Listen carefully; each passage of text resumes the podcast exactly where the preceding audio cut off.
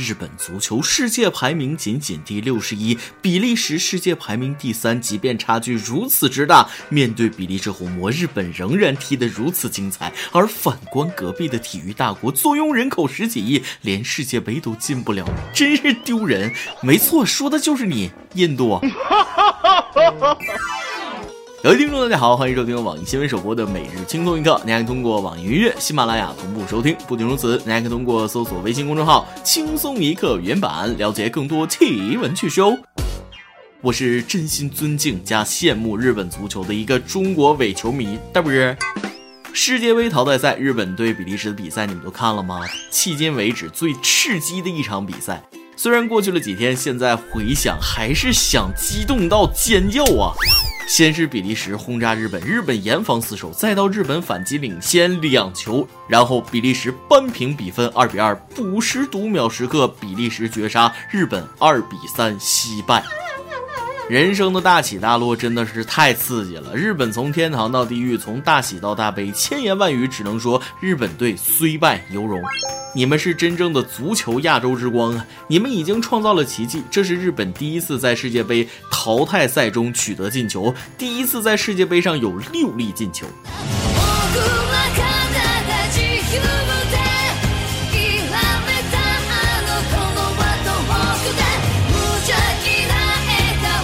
阿根廷走我没哭，葡萄牙走我没哭，西班牙走我也没哭，日本这样走我哭了，不是悲伤，不是惋惜，只是羡慕啊！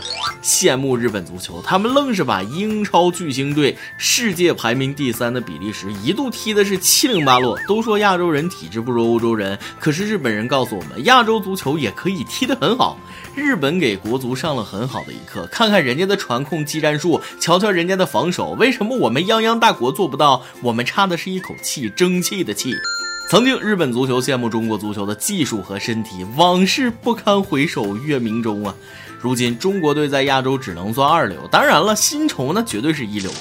虽然日本遗憾被淘汰了，相比于韩国球迷的苛刻，回国就扔臭鸡蛋，日本球迷却是一片赞美之词，纷纷在网上留言感谢球员。我觉得踢得很棒了，世界足球没有魔法已经很棒了，谢谢你们做得好，请昂首归来。从没有一场世界杯比赛让我如此落泪，球员们真的拼尽了全力，感谢让我做了一场美梦，辛苦了，真羡慕日本球迷，我们连被淘汰的遗憾那都感受不到啊。不过有一件事，日本你不得不服我们，在二十一届世界杯的历史上，仅有三支国家队战胜过中国国家队，分别是巴西、土耳其、哥斯达黎加。即使是巴西这样的强队，也仅战胜过中国队一次。而中国队从未在世界杯点球大战中失利过，从来没有一支球队能够在世界杯上击败过中国队两次。而且中国队在世界杯上丢球数远远少于巴西、意大利，只丢了九个球，是不是很厉害？抛开历史因素，日本从来都是一个让人尊重的对手。日本队输了比赛，日本球迷伤心落泪。即便是这样，比赛结束之后，他们一如既往的清理看台垃圾，只不过这次是含着泪清理。关于国民素质，亚洲我只服日本，而且服得五体投地。日本比中国先进多少？蜡笔小新带小白出门带铲子和袋子，二十年前的动漫。日本的国脚们用实力赢得了对手的尊重。比赛结束后，他们的一个举动再次让全世界为他们竖起了大拇哥。比赛结束后，负责场地工作的国际足联工作人员来到日本队的更衣室，随后他更新了一条 Twitter。这是日本队在九十四分钟输掉一场比赛后的更衣室，他们清理了所有的东西，将更衣室收拾得整整齐齐，甚至留下一张用俄语写着感谢的字条。他们是所有团队的榜样，很荣幸和他们一起共事。不黑不吹，无关政治。从球风到素质，我们要学的还有太多太多。今天说这么多，是想说，承认我们和日本的差距没有什么丢人的，只有知道了差距，才能知耻而后勇嘛。我是真的真的期待国足走上世界杯的那一天，有生之年希望等到。话说现在的每天头条一定是世界杯，现在能和世界杯抢头条的只有这个男人了，勒布朗詹姆斯。篮球迷们的重磅消息：今夏 NBA 最大牌自由球员勒布朗·詹姆斯与洛杉矶湖人队达成了一份四年一点五四亿美元的口头协议，而且尼克已经表示爱死这个决定了。天哪，天哪，天哪！难以想象胡蜜和詹蜜现在什么感想。二零一八年七月二日，科蜜与詹蜜签订了二三二四互不侵犯条约，并达成谅解备忘录，有效日期四年。他们以团队胜利为中心，坚持和平共处、一致对外的战略方针，以总冠军为目标，结成战略性同盟。从此，詹蜜科蜜一家亲，跟我一起喊湖人队总冠军！次日，科比宣布复出。同年，詹姆斯携手科比拿下总冠军。呵呵呵，别吵醒我，我还想做梦。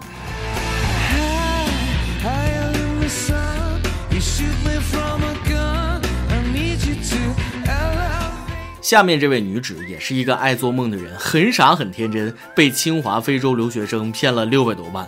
二零一四年，在北京创业的胡女士通过相亲网站与在清华大学读书的喀麦隆留学生魏丽认识。魏丽自称是清华大学博士、牛津大学硕士，在法国出生长大。随后两人相恋了，在不到两年的时间里，胡女士支付了男友的一切学费、生活费，还包括男友每天一点五万元左右的牙齿治疗费。每天一万五，这是镶的金牙吗？后来为了满足男友的要求，她先是抵押了北京的房产，随后又将房子彻底卖掉，最后在男友怂恿下出资数百万，在喀麦隆和法国巴黎投资买房。直到发现被骗时，胡女士已经向男友魏丽转账了七百五十多万，其中部分钱还被魏丽转入她喀麦隆怀孕女友的账户。却把别人拥在怀里。清华留学生诈骗六百多万，这大概是清华大学被黑的最惨的一次了。希望咱们的大学录取亚非拉国际友人时标准也严格点，不要什么洋垃圾都能进，好吧？在中国的大学不是百分之百，百分之九十九吧，都有这样的情况。外国留学生宿舍和中国学生宿舍那就是两个世界，他们处处高人一等。留学生宿舍大衣橱、WiFi、电视、空调不断电，二十四小时热水；而我们中国学生六个人甚至是八个人一间房，没空调、没电视，还特么限电，让你住好吃好就算了，留学生你还骗我们中国姑娘？这么好的女生为什么还要骗她？供你吃，供你喝，供你上学，供你镶牙，你好好在一起不行吗？实在不行行。介绍给我，为什么我遇不到这种人傻钱多的富婆呢？这位非洲同学一定有什么过人之处，目测比不了，比不了。可怜之人必有可恨之处，苍蝇不叮无缝的蛋。这位女士为了供男友花销，卖掉北京的房子，可以说是很明智了。女士啊，长点心吧，洋垃圾很多的。最近，法院一审以诈骗罪判处魏丽有期徒刑十四年，并处罚金十四万元，附加驱逐出境。那么问题来了，是先关十四年后再驱逐出境，还是已经驱逐出境了再判十四年的？呃，谁懂？求科普！下面这个事儿我也不懂了，个矮就不能拿教师资格证？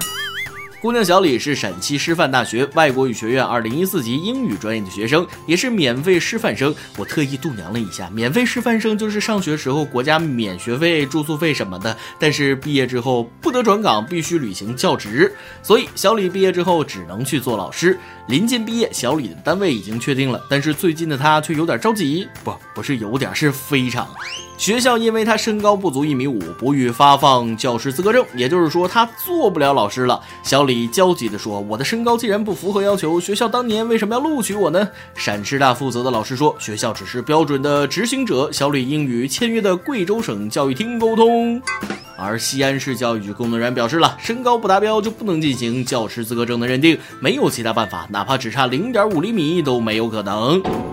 陕西省教育厅则说了，小李的问题特事特办，计划明年取消教师资格证身高限制政策，还特事特办，您这规矩本身就是歧视吧？头一次听说当老师还对身高有要求，请问当老师和身高体重有什么关系？合格的教师应该是有德有师，教书育人，最重要的是知识与道德，却要求身高，一堆教条主义者，这不是误人一生吗？别人矮已经很难受了，还要接受这种打击，我们就不能给努力的人一点机会吗？我以前初中就有一位身高一百四十多厘米的女老师，专业知识特丰富，我们都喜欢她的课。希望尽快解决吧，不能因为不合理的政策就耽误人家姑娘的前程。也希望所有的毕业生都开开心心、顺顺利利毕业。最近，山东寿光的一位姑娘也刚刚参加完学校举行的毕业典礼，她就比较幸福了，因为异地了五年的男友也来观礼。典礼结束之后呢，男友还突然跪地向她求婚，姑娘很激动，但还是努力保持了理智，问出了那个一直在心头的问题：以后你刷碗吗？男友回答了刷，她才答应了求婚。姑娘，结婚以后你就会后悔今天没多说点，买菜、做饭、拖地、刷马桶、洗衣服、带小孩、洗尿布，以及修电、器安空调、修水管、通下水道、开锁换锁。如果会刷碗就能找到老婆，请给我来一打儿。入得厨房，出得厅堂，一米八大长腿的我，现在还没找到能求婚的姑娘。话说现在男人干家务的多吧？这是我姐夫每天的真实生活，你们感受一下。我姐要去洗碗，我姐夫都会大吼一声：“这活是你干的吗？我来！”我姐要出去买水果，我姐夫勃然大怒：“你干嘛呢？这种事不让我去做，你把我当什么了？”我姐下班回来一坐下，我姐夫很生气：“你太放肆了，竟然不让我给你捶背！”我姐准备做顿饭，我姐夫死活不让，过分了！来厨房干嘛？是床上躺着不舒服吗？我有一次问我姐夫：“你怎么这么怂？能不能有点骨气？太给我们男人丢脸了！”我姐夫十分坚定地问我。零花钱和骨气，你选哪个？我晕啊！还是单身好啊！单身妙啊！单身的日子呱呱叫啊！哦哦哦哦哦！可我还是想有个心爱的姑娘。今天你来啊，榜跟大家榜那么上提问了：十九岁的你在干嘛？微信网友 Joan 说了：十九岁刚进大学一年，天天没事儿躺宿舍看电影，聊聊小帅锅，生活美滋滋儿。妹子，你这生活赛神仙呐！微信网友心肝宝贝说了：“我的十九岁还在上学，别人的十九岁就像别人家的孩子，别人家的老公，别人家的爸妈一样一样一样的。总之，别人家的总是比我们的强。别说了，扎心了。”微信网友奔雷手文泰来说了：“我现在十九岁，存款将近七千万，名下有十一套房、三辆车，无贷款压力。现在还经营着一家中等规模的工厂，年利润大概有七八百万。我就想问一下你们，根据我现在的情况，你们觉得我吹牛的毛病还能治吗？能啊，找老中医吧。姐是老中医，姐专治吹牛逼。每日一问。”你们学校有外国留学生宿舍吗？也享受特别待遇吗？他们 WiFi、空调、西瓜，我们凉席、电扇、铁板烧。爆料时间。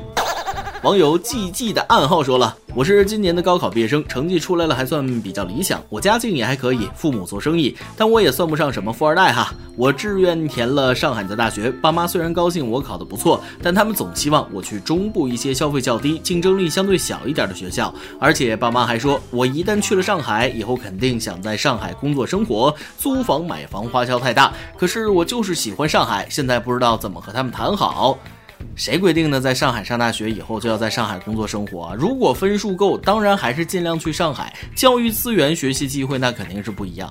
年轻的时候就要去大城市生活一下。有时候人的见识比专业更重要。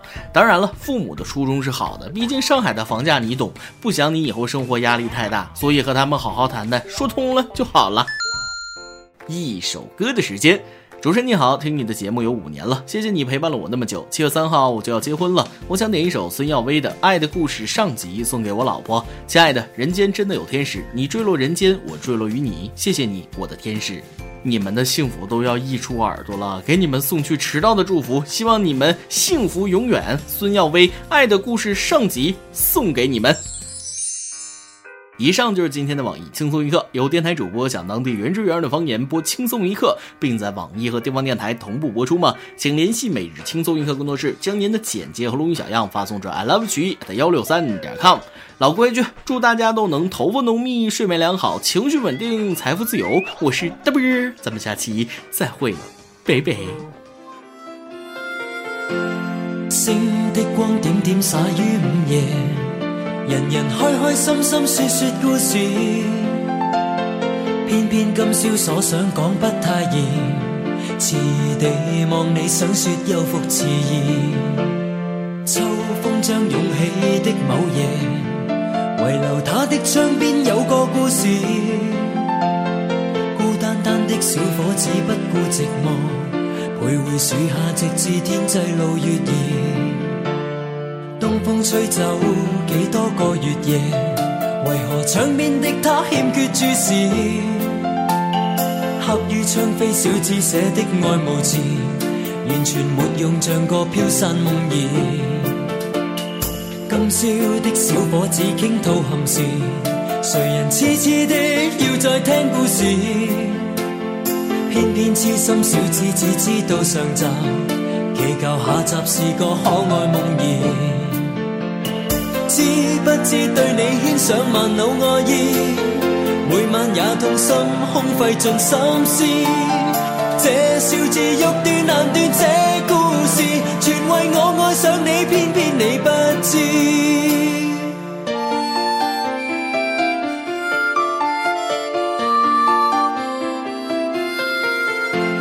春风轻吹，点点火花衬月夜，人人开开心心说说故事。这小子的往事，长年累月为你怎再支持？今宵知否对你的暗示，为何真的将它当故事？偏偏痴心小子只知道上集，祈求下集是个可爱梦儿。知不知对你牵上万缕爱意，每晚也痛心空费尽心思。这小字欲断难断，这故事全为爱上了你，偏偏你不知。知不知每晚想你十次百次，每晚也去等，因我极心痴。可不可合力延续这故事，延续这片爱意，一生两相依。